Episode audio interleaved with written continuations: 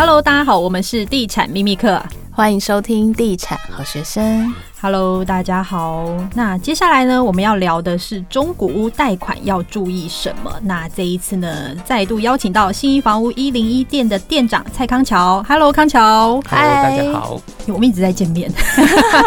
每一集都有你。对对对。那我们想先问一下，当确立要买中古屋后，准备贷款的流程有哪一些？这个好多粉丝会问我们。好，其实准备贷款的流程很很简单，我们只要准备个人的财力证明，还有银行他会去做一个建价跟估价，甚至会到现场去做拍照。那再准备买卖的合约书，以及填写申请贷款的申呃申请文件等等的，就可以去做办理贷款了。其实财务的部分有包括您的收入，这个是最重要的，每个月的收入，还有你有没有股票，甚至您存款的现金。等等，那如果我们要比较注意的是，在海外的一些资金，他会判断你能不能够汇回，甚至他判不判断你那个是你的财力，这块要特别注意，因为有很多海外资金汇回，它是不得去做不动产运用的哦。那另外要注意的就是我们的负债，我们的负债有很多，例如像呃车贷，呃或者是信贷，或者是其他的房贷等等的这些债、卡债，还有。像我自己第一间买第一间房子的时候，他就通知我说：“呃，您有一个就学贷款两千块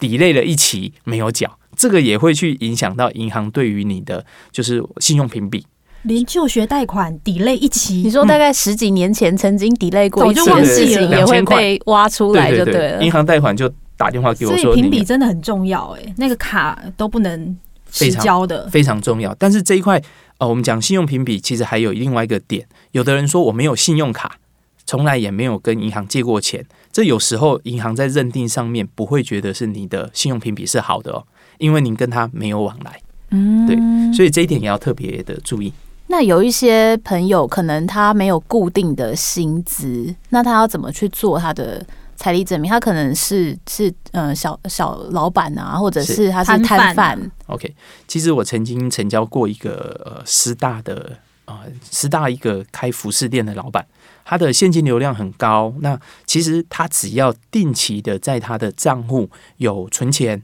那超过一定的时限，甚至每个月的款项有汇入进来，银行也会认定你会是自营商，那依照您的自营商的财力来去提。提出你可以贷款的金额跟额度，所以像这个就是做 raker 大概要做多久会被认定是你有这一个固定的收入？Okay. 以现金存款来讲的话，会建议是摆放半年以上。那收入的部分也是大概可以拉到半年到一年的期间。不能说我三个月的收入或者三个月的现金，然后跟长长辈寄呃长辈赠予一些钱，或者是我们跟朋友借一些钱放在户头，那个是没有用的，至少要半年到一年的期间。哦，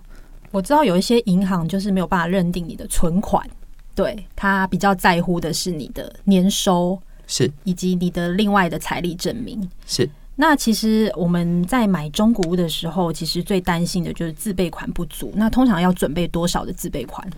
以现在的贷款首购的话，以房子的条件，只要不是小套房或者是一些特殊型的产品，贷款八成应该是没有问题。所谓的小套房大概是几平？会不会可能呃十平以内，甚至十五平以内？这是全幢平吗？还是全幢平数？哦，对，很多银行它针对这样子的房子，它是不。不贷款给我们的，那我们针对这个以外的产品别，我们大概要准备二到四成会比较保险，因为买房子不是只有贷款而已，我们还要支付契税、规费、中介服务费，甚至装潢、装修等等的一些费用。那像购买预售屋的话，还有一些管线的费用，我们都要去做一些支付，所以我们最好是准备二到四成的现金。那因为三。呃，三月十九号开始规范哈，法人的购屋贷款额度有一些限制，所以我们法人目前至少要准备四成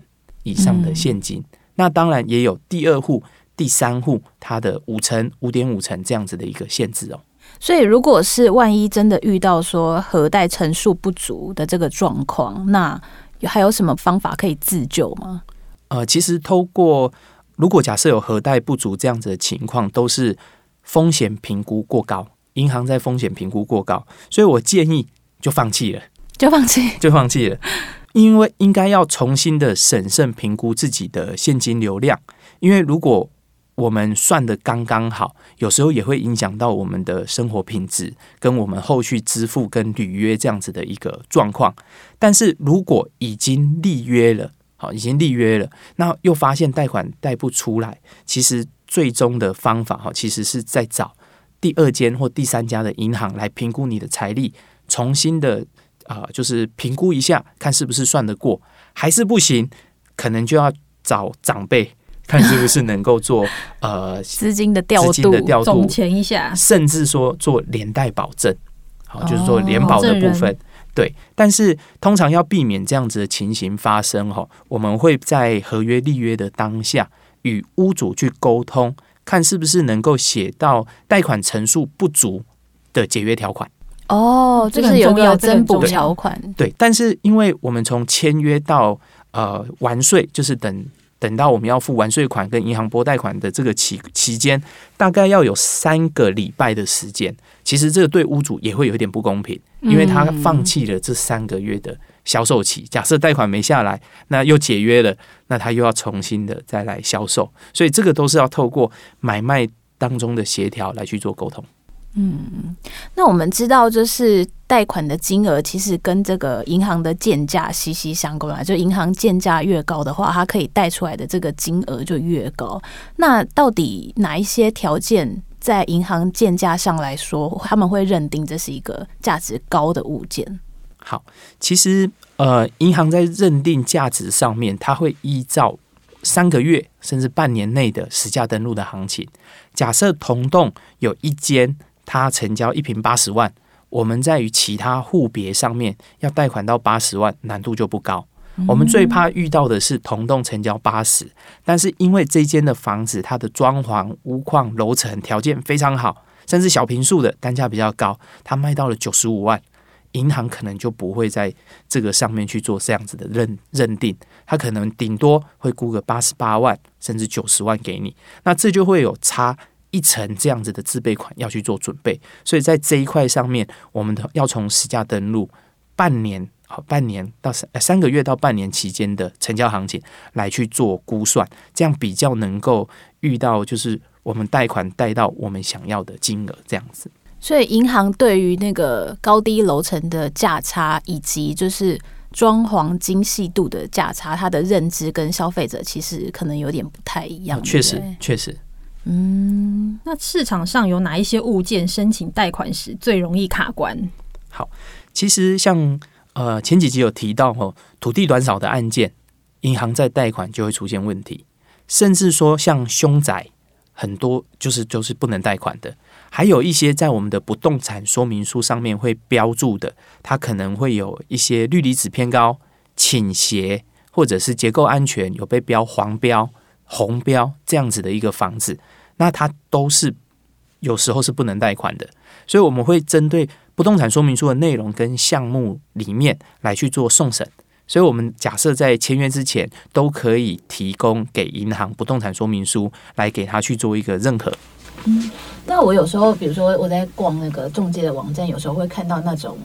呃土地是国家的，只有地上权的那。物件，它是不是也非常难贷款？对，其实就跟土地短少的案件一样哈。如果假设地上权，它的贷款额度它也会有一所有所限制，因为它是一个使用权的概念，它并不是一个所有权的概念。但也不是完全不能贷，因为它还会有它的残余价值在里面。其实像在我们的信义计划区里面，也有很多这样子的一个房子哦，它的价值也是非常高，甚至都一亿多元，甚至快到两亿元的都有。那它还是有部分可以贷款，但是就会限贷它的金额。嗯，那像有一些是工业定做住宅那种，是不是贷款上面也会有一些限制？是，其实像工业住宅，它在比较难以认定的是，我们使用上面是不是以住字样做使用，还是以工业或者是商业来去做使用？它贷款的层数上面就会有所限制，甚至利率上面就不会像现在这么漂亮，有的可以贷到一点三一，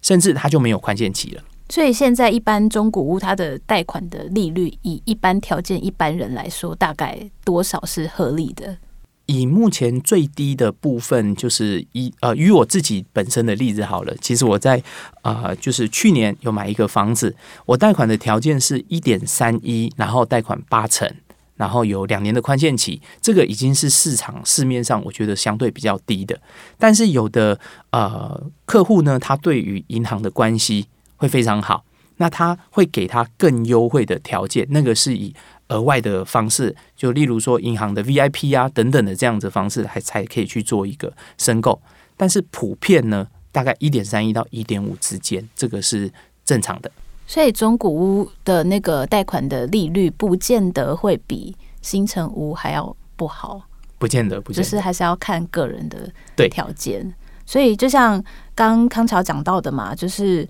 维持个人的信用评分这件事情，就是很重要。它会变成是银行在评估要借多少钱给你，然后利率多少的一个很重要的关键。没错。那到底要做哪些事情，可以就是维持好自己的信用评比？其实，维持好良好的信用评比，就如同我自己讲的，就学贷款没有缴，都会被挖出来看哦。其实，针对每次的还款定时。然后有去做这个还款的动作，而且不要有信信用不良或者是 delay 这样子的情况，长期的跟银行维持好我们讲的呃，不管是借贷关系或者是信用卡的还款的准时性等等的，这些都可以长期。如果在不要做备注，其实就是好的一个信用评比。所以万一已经比如说像你那个十几年前的那个就学贷款发生过一次就没救了吗？就是我不能再做点什么，它就是会被。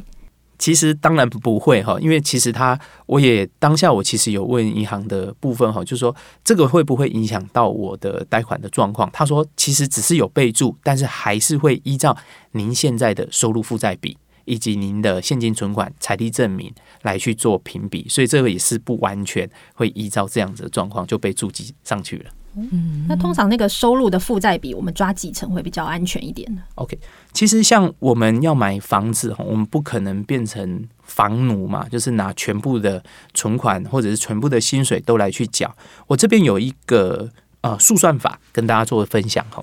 举例来说，一百万的房贷本金加利息，我们不要抓到一点三亿那么低，我们用正常合理的来算，一百万二十年的摊提就是五千块。假设我们贷款一千万的房子，我们要支付的本金加利息大概就是五万块左右。当然，二十年跟三十年的年限不同。那我们用月付的计算法来算，三分之一的薪水或者是四成的薪水来去支支呃支付这样子的贷款，我觉得会是比较合理的。举例来讲，我们的月收有到十到十五万，我们就可以贷一千万的。这样子的一个房子上面是比较不会有压力的。那有一点要特别注意的就是，我们贷款的年限，因为有的中古屋加上我们的屋龄，呃，屋龄加上我们自己本身贷款人的年龄，如果在七十年以内，可以贷到三十年。那如果是七十岁以上，房子五十年了，我们四十岁了，那这样加起来是九十九十年，他就没有办法贷到。三十年那么高，它可能是十五年甚至二十年的房贷，它的贷款本利的支付额就会拉得更高，可能就不是一千万五万块，可能是一千万七万块不等，所以这一块也要特别注意哦。那这个陈述的部分啊，是要以那个贷款名义人来看，还是银行会以夫妻的综合收入来看？呃，它会以房子的本身价值。这是为第一要素，第二，再用我们夫妻加起来的收入负债比来去做计算。如果算得过，他当然就可以贷给我们。好的，那我们这一集讨论房贷的部分就到这边。那大家如果对中古屋还有什么问题的话呢，也可以在留言板告诉我们。有机会的话，我们会再邀请康桥来跟大家聊天。那这一集就到这里喽，大家下回见，拜拜，拜拜。